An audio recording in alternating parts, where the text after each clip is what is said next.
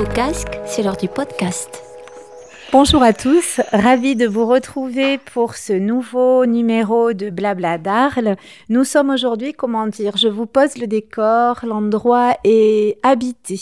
Nous sommes protégés par Sainte Rita, nous sommes sous l'œil bienveillant de Pablo Picasso et de Jacqueline Picasso et nous sommes euh, reçus très agréablement par l'élégante, la, la pétillante hôtesse. Bonjour Pépita Dupont et merci de nous accueillir chez vous. Bonjour, je vais rougir de tant de compliments.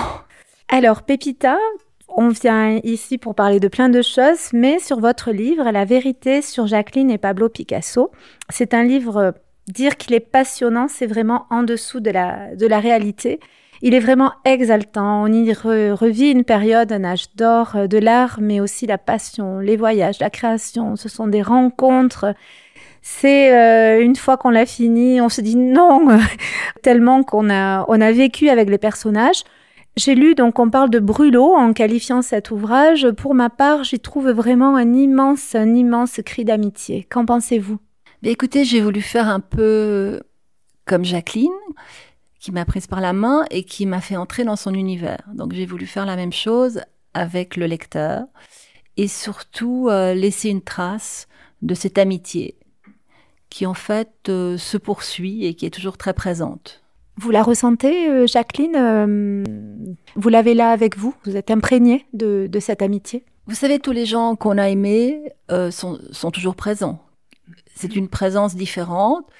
Et puis il y a la présence, euh, comment dire, oui, c'est, vous savez, Cocteau disait, feignons d'être les organisateurs de ces mystères qui nous dépassent.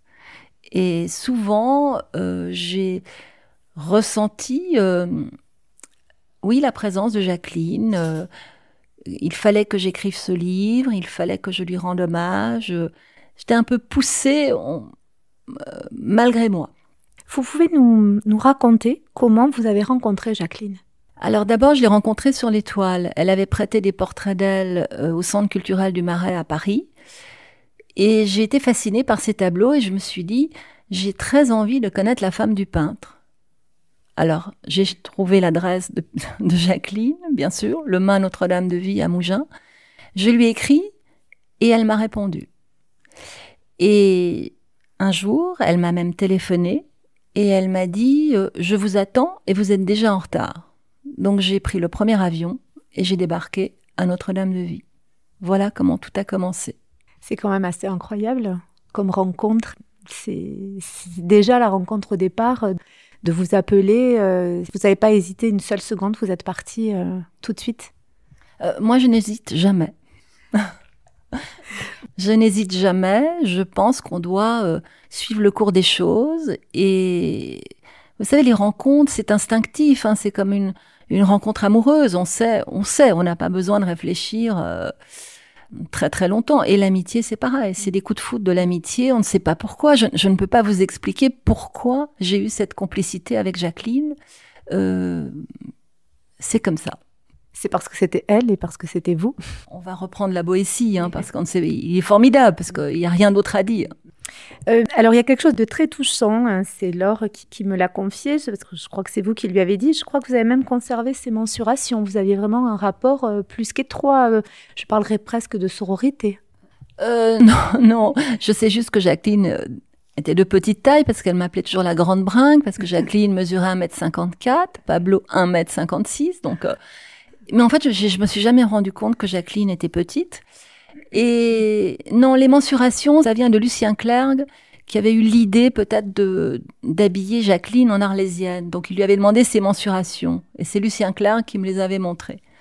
Comment vous définiriez euh, cette histoire d'amour entre Pablo et Jacqueline, vous qui avez été le, témoin euh, et qui avez été au plus près d'eux?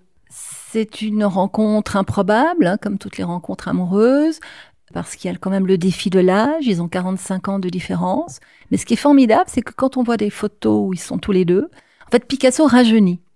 L'amour le rajeunit, parce qu'il est beaucoup plus âgé. Les photos de lui, vous regardez dans les années 30, 40, il, il, a un air beaucoup plus, il ressemble plus à un vieux monsieur, alors que lorsqu'il rencontre Jacqueline, il change physiquement.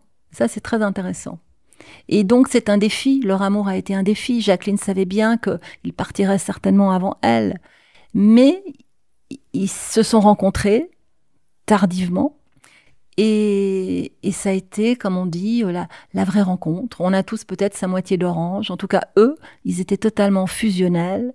Et Jacqueline me disait, on veut toujours rencontrer l'homme, on parle toujours de l'homme de ma vie. Parfois on le rencontre très jeune, parfois on le rencontre un peu tard. Mais elle disait qu'une fois qu'on l'a rencontré, c'est très difficile à vivre après quand l'autre n'est plus là. Je comprends. Je crois qu'elle disait, vous me corrigerez, hein, on ne fait pas d'ombre à la lumière. Mais on dit aussi que c'est à l'ombre que se trouve la connaissance. Euh, le rôle de Jacqueline a été euh, prépondérant aussi, je pense, dans une partie de son œuvre. Non, Jacqueline disait on ne fait pas d'ombre à un soleil, mais il est vrai que quand on est amoureux, quand on est exalté, on est beaucoup plus créatif. Et donc euh, on se nourrit de l'amour de l'autre, on se nourrit d'une passion. Et Jacqueline a tout fait pour que Picasso puisse travailler dans le calme, dans la sérénité. Euh, il était toujours inquiet, il fallait toujours acheter des toiles parce qu'il voulait toujours avoir des toiles vierges en avance, ne pas en manquer parce qu'il en a manqué à l'époque du bateau lavoir où la vie était assez dure, assez difficile. Heureusement, ça n'a pas duré longtemps parce qu'il est devenu très rapidement connu et célèbre, mais c'est toujours trop long de, de souffrir de la faim et de la pauvreté.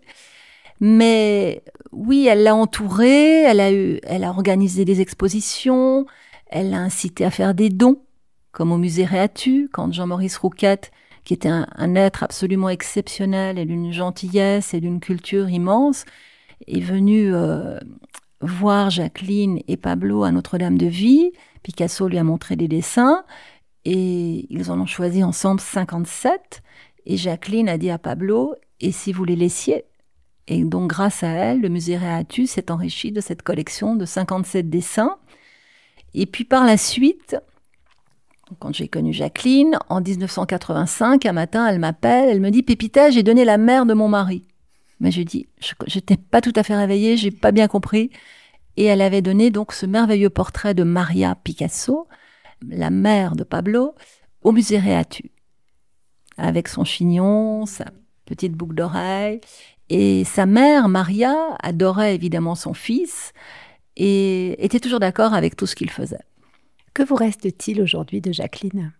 Eh bien, sa force, euh, son élégance, euh, et ce qui je n'ai jamais retrouvé quelqu'un en qui je pouvais avoir une confiance aussi absolue qu'en Jacqueline.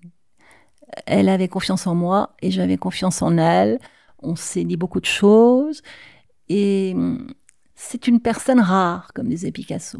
Les gens comme ça qui sont hors du commun, quand on les croise, il faut surtout pas les manquer.